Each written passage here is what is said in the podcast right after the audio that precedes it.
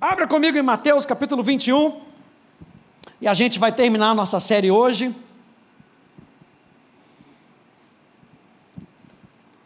Mateus capítulo 21.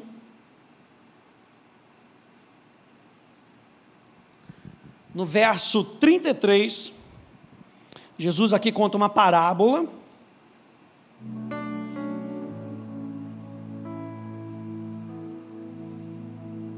Quem já chegou, diga amém. Quem ainda não chegou, diga espera por mim, pastor. Maravilha. Mateus capítulo 21, verso 33 diz: Escutem outra parábola. Havia um homem dono de terras que plantou uma vinha, pôs uma cerca em volta dela, construiu nela um lagar, edificou uma torre e arrendou a vinha aos lavradores. Depois, ausentou-se do país. Quando chegou o tempo da colheita, o dono da vinha mandou os seus servos, os lavradores, aos lavradores para receber os frutos que cabiam a ele. Mas os lavradores, agarrando os servos, espancaram um, mataram outro e apedrejaram ainda outro. O dono enviou, enviou ainda outros servos em maior número e os lavradores fizeram a mesma coisa com eles. Por último, o dono da vinha enviou-lhes o seu próprio filho, pensando: O meu filho eles respeitaram. Mas os lavradores, vendo o filho, disseram uns aos outros: Esse é o herdeiro, venham, vamos matá-lo e ficar com a herança dele para nós. E agarrando-o, lançaram fora da vinha e o mataram. Quando, pois, vier o dono da vinha, que fará aqueles lavradores? Eles responderam: Fará perecer horrivelmente aqueles malvados e arrendará a vinha a outros lavradores que lhe entregarão os frutos no tempo certo. Então Jesus perguntou: vocês nunca leram as Escrituras, nas Escrituras? A pedra que os construtores rejeitaram, essa veio a ser a pedra angular. Isso procede do Senhor e é maravilhoso aos nossos olhos. Portanto, eu lhes digo que o reino de Deus será tirado de vocês e entregue a um povo que lhe produza os respectivos frutos. E a gente vê aqui, gente, que o reino, o reino de Deus na nossa vida produz frutos. E a gente vê aqui justamente a história da redenção. Deus manda os seus profetas, Deus tem uma vinha, e Ele manda os seus profetas. E aqueles homens daquela geração matam os profetas. Jesus, eh, Deus vai e manda o seu filho, e nem o filho eles respeitam, e matam o filho. E Jesus está dizendo: então isso será tirado de vocês e será entregue a um outro povo, e esse povo produzirá os respectivos frutos. Por quê, gente? Porque no reino de Deus a nossa vida produz frutos. E esses frutos são uma vida de um relacionamento com Deus, é o que a gente vê em João capítulo 15. Jesus fala com isso ah, para Nicodemos, ele diz: se você não nascer de novo, Nicodemos, se você não experimentar o reino, o governo de Deus, você não consegue ver os resultados que eu tenho para você. É necessário nascer de novo. E a gente já viu isso. Jesus então conta essa história para falar que uma oportunidade havia sido dada para aquele povo, mas eles tinham rejeitado. E agora esse reino seria dado para outro povo. Um povo que aceita o governo de Deus, que vive debaixo do seu governo e que dá frutos. Aleluia. Então, gente, eu e você nascemos para experimentar algo sobrenatural. Quem diz amém a isso? Eu e você nascemos para experimentar algo sobrenatural. Mas mesmo esse algo sobrenatural, aqui na terra ainda é algo incompleto. Ainda existe uma medida do reino de Deus que só podemos experimentar quando Jesus voltar. Tema da minha mensagem de hoje: um reino para agora e um reino para o futuro. Tudo que a gente experimenta agora, toda a vida que você experimenta agora, é apenas, gente, um vislumbre daquilo que nós vamos experimentar para a eternidade. Há algumas semanas, o Lu falou aqui sobre eternidade. E é isso. A gente tem que estar com o olho na eternidade. Existe algo maior, melhor e maior que vai acontecer quando Jesus voltar. Então, o anseio do nosso coração é: eu quero que Jesus volte para que eu possa experimentar a plenitude do reino de Deus na minha vida. E o apóstolo Pedro, ele fala sobre isso, fala comigo em Atos, capítulo 3. Atos, capítulo 3. Verso 19 até o verso 21.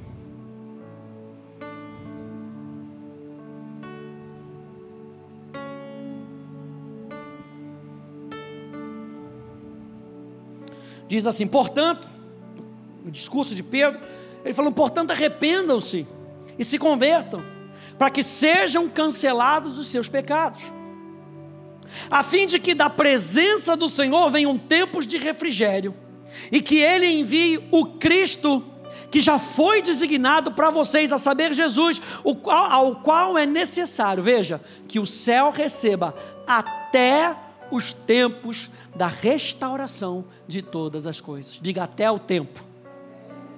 Então, até o tempo da restauração de todas as coisas, de que Deus falou por boca dos seus santos profetas e desde a, a antiguidade. Gente, a plenitude do reino aguarda o retorno de Cristo a plenitude de todas as promessas de Deus, aguarda o retorno de Jesus, o retorno glorioso, gente, o seu retorno glorioso. Gente, o reino foi estabelecido com Israel. Jesus, o Messias, inaugura o reino na sua vinda, expande-o na sua exaltação e o consumará no seu retorno. Então há uma medida do reino que é inaugurada quando Jesus vem à terra pela primeira vez. Há uma outra medida que é expandida quando Jesus sobe aos céus. E quando ele sobe aos céus, ele envia o Espírito Santo. E agora os discípulos que só tinham Deus na presença de Jesus, na presença física de Jesus, agora eles podem ir a todos os cantos com a presença de Deus, o Espírito Santo. Então, aquilo que Deus trouxe e inaugurou, quando Jesus veio em carne, ele expandiu quando ele foi exaltado, e ele vai consumar quando ele voltar pela segunda vez. Então, gente, nosso coração tem que estar pegando fogo pela volta de Jesus, porque quando Jesus voltar, o reino de Deus será consumado. Consumado. Quando a gente olha para o retorno de Jesus, gente, a gente vê que Jesus retorna, Jesus guerreia contra o anticristo, contra a besta, o profeta, e vence.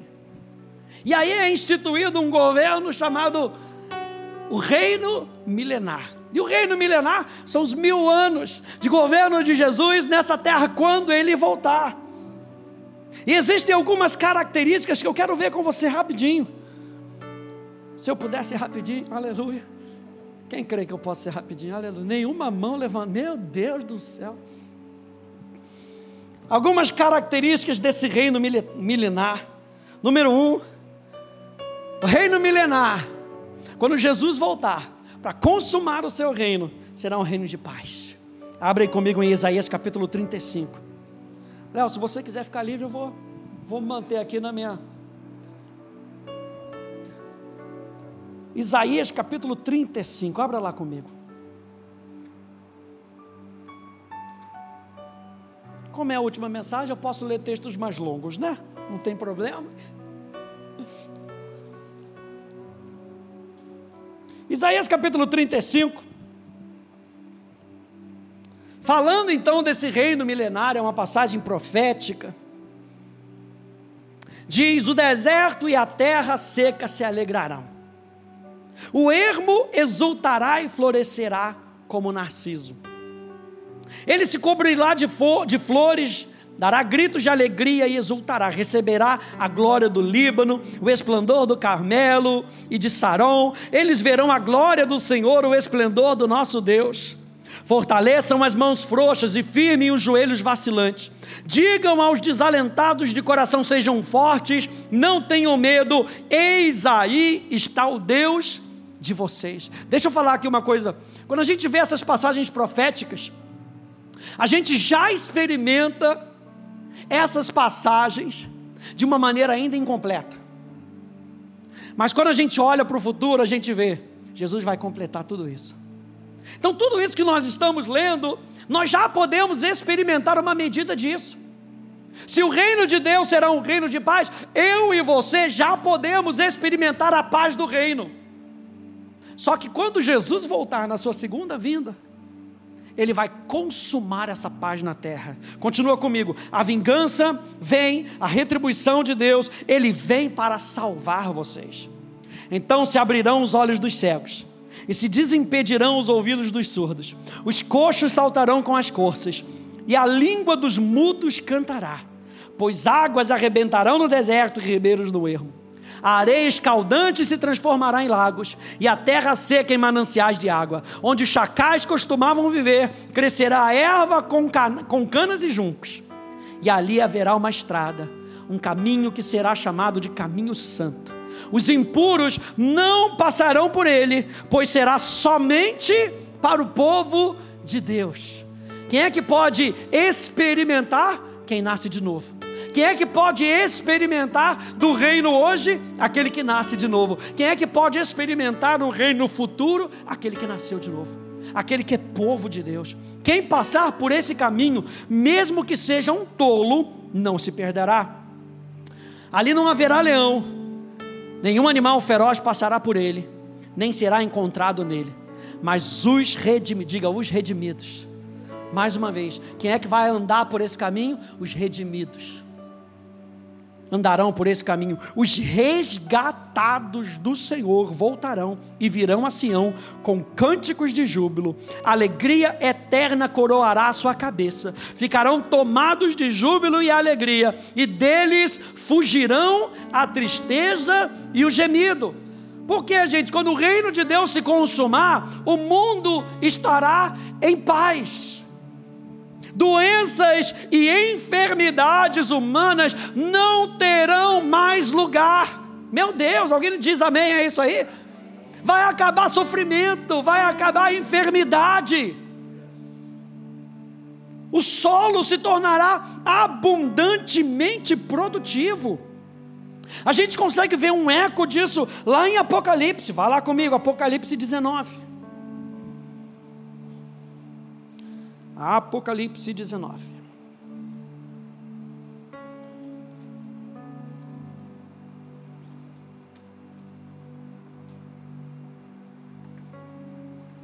Meu Deus. Vamos ler a partir do, do verso 11. Falando aqui da vitória do nosso Deus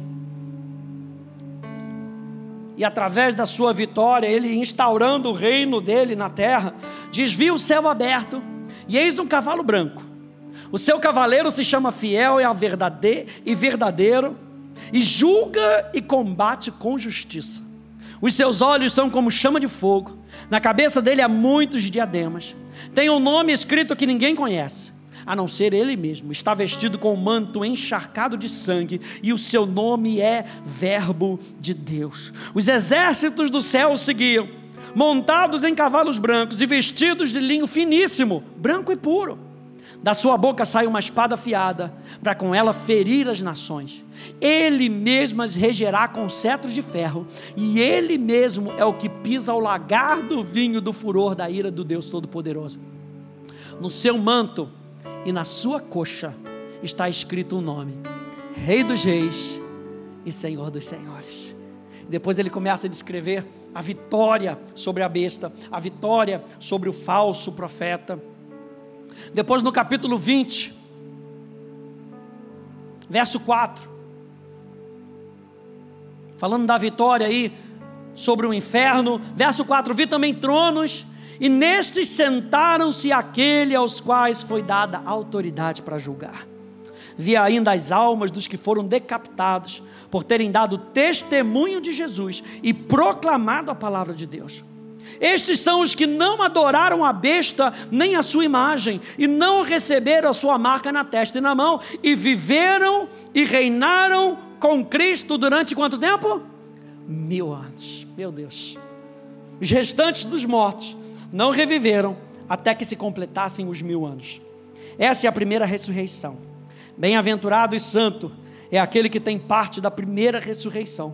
Sobre esses, a segunda morte não tem poder, pelo contrário, serão sacerdotes de Deus e de Cristo e reinarão com Ele mil anos, gente.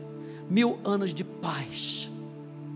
Mil anos de paz. Olha só Isaías capítulo 11, verso 6 até o verso 9. Diz: O lobo habitará com o cordeiro, o leopardo se deitará junto do cabrito, o bezerro, o leão novo e o novilho gordo andarão juntos e um pequenino os guiará. A vaca e a ursa pastarão juntas, e as suas crias juntas se deitarão, e o leão comerá palha com o boi. A criança de peito brincará com a toca da cobra, e o já desmamado meterá a mão no ninho da serpente. Não se fará mal, nem dano algum em todo o meu santo monte, porque a terra se encherá do conhecimento do Senhor, como as águas cobrem o mar. A consumação do reino de Deus elimina todo o mal. Número dois, esse reino será um reino com um fundamento. Hoje, gente, a gente tem a vida sobre o fundamento que é Cristo. Lembra que a gente está falando que tudo que a gente falou até agora sobre o reino, a gente tem experimentado, mas é algo que nós experimentamos em parte. Se você está experimentando uma bênção maravilhosa de Deus, imagina quando ele voltar. Não, só guarda essa frase no seu coração. Imagina quando ele voltar e consumar todas as suas promessas. E a Bíblia então nos diz que esse reino que vai ser instaurado na terra será um reino com fundamento.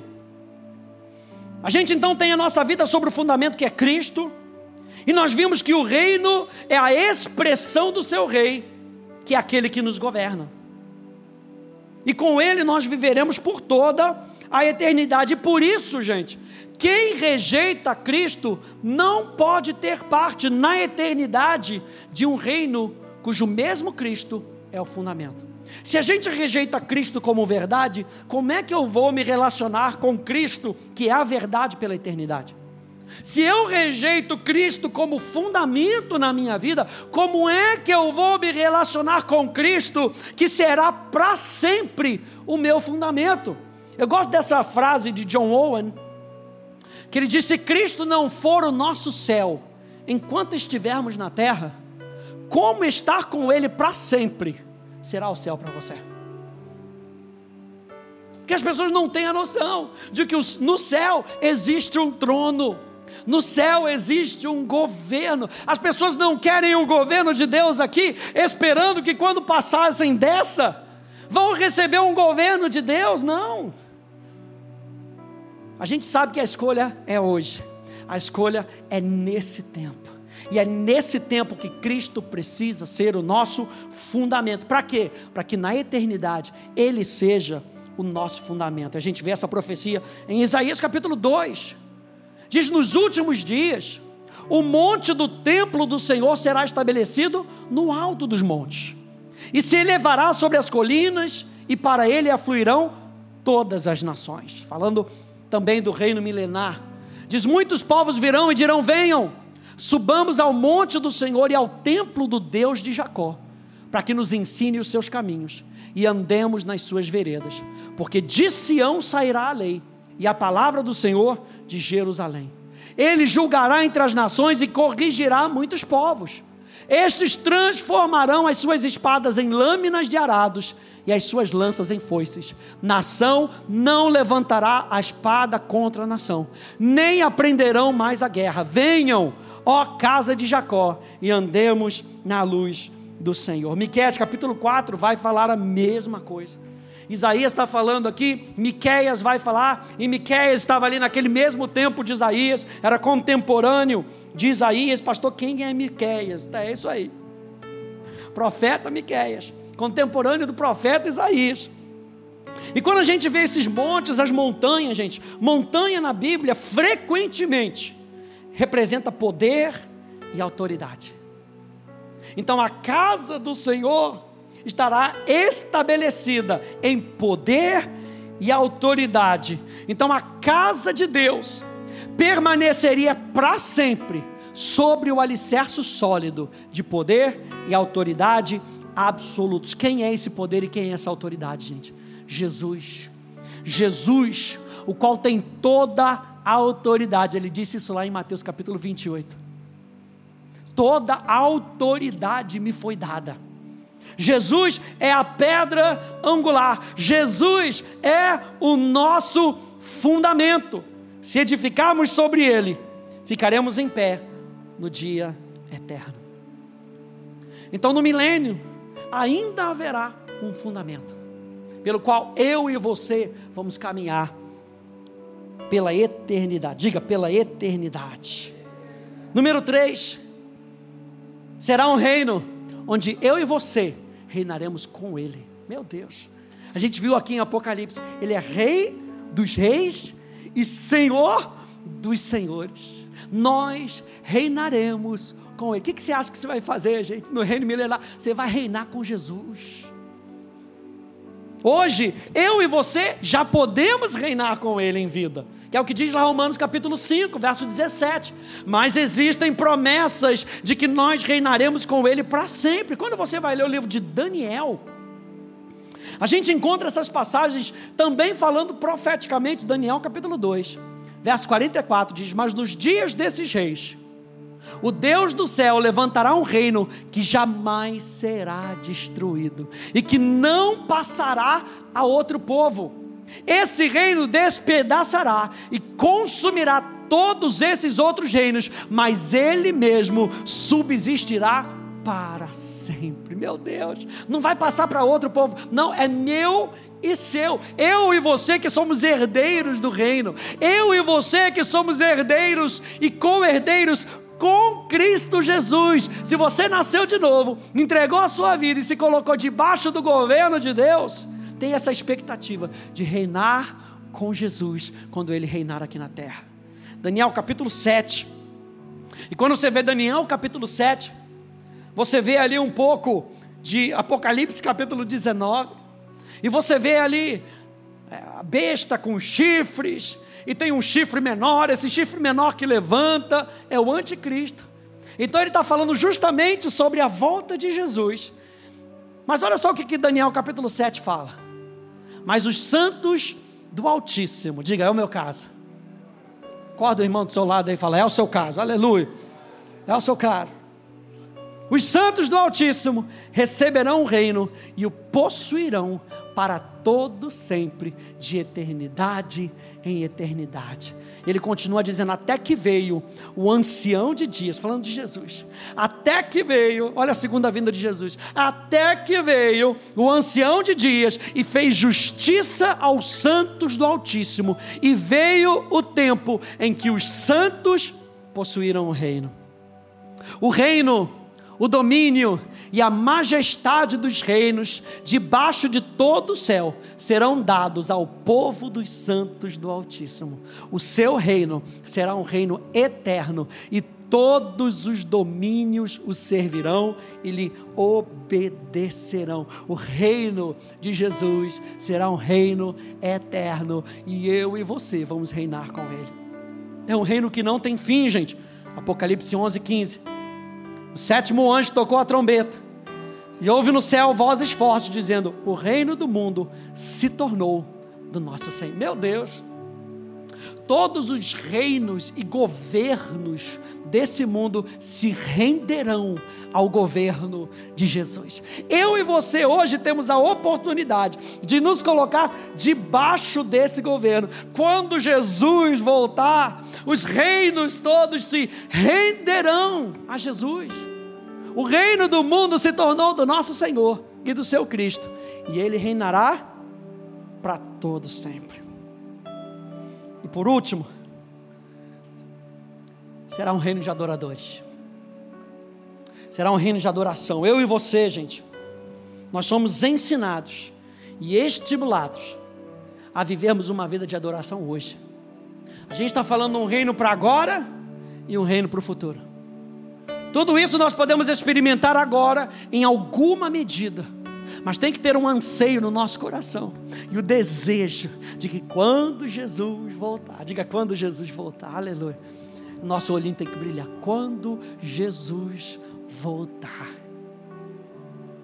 esse reino será um reino de adoradores, para que nós possamos experimentar a Deus eternamente. Quando a gente lê Ezequiel 40, até ali o 46 mais ou menos, capítulo 40, até o capítulo 46, o profeta apresenta um templo.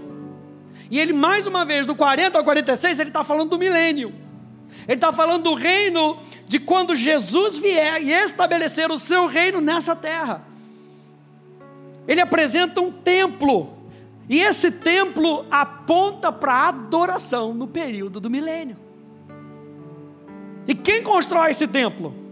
O próprio Senhor. Onde é que vai ser localizado? Em Jerusalém. Já comprou sua passagem para Jerusalém? Jerusalém, aleluia. Esse templo terá um altar.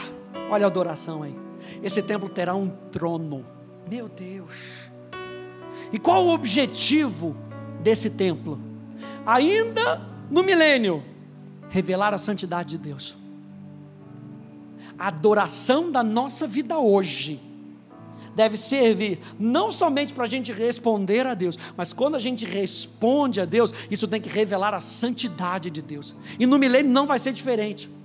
Um templo vai ser construído que vai revelar a santidade de Deus. Um templo vai ser construído para prover um lugar para demonstrar a glória de Deus, e toda a terra será cheia da glória de Deus.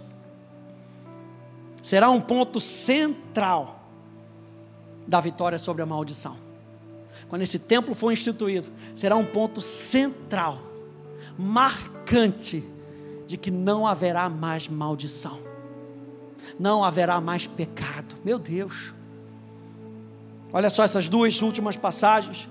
Isaías capítulo 66, verso 23.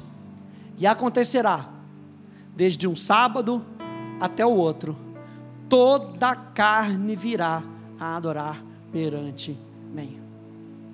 É o que? É só quarta-feira, pastor? É de um sábado até o outro. Você lembra que o sábado no, no Antigo Testamento, era o dia que era deveria ser totalmente dedicado a Deus para quê? Para que refocasse você na sua semana. Muitas vezes a gente bota o domingo no nosso calendário como se fosse apenas mais um dia. No calendário gregoriano, ali, domingo, primeiro dia. Ah, vai começar a minha semana. Mas não é só começar a semana. É eu ter uma experiência com Deus para que isso norteie a minha vida. Agora, Hebreus vai dizer que espiritualmente a gente pode ter essa experiência todos os dias. E aqui ele está falando de sábado a sábado, é a semana inteira, é todo dia.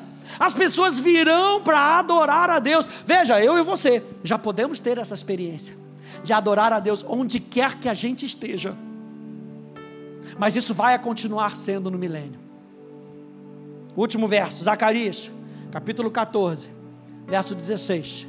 E acontecerá que todos os que restarem de todas as nações que vieram contra Jerusalém subirão de ano em ano para adorar o Rei, o Senhor dos Exércitos, e para celebrar a festa dos tabernáculos. Ou seja, eles ainda vão celebrar a festa do tabernáculo.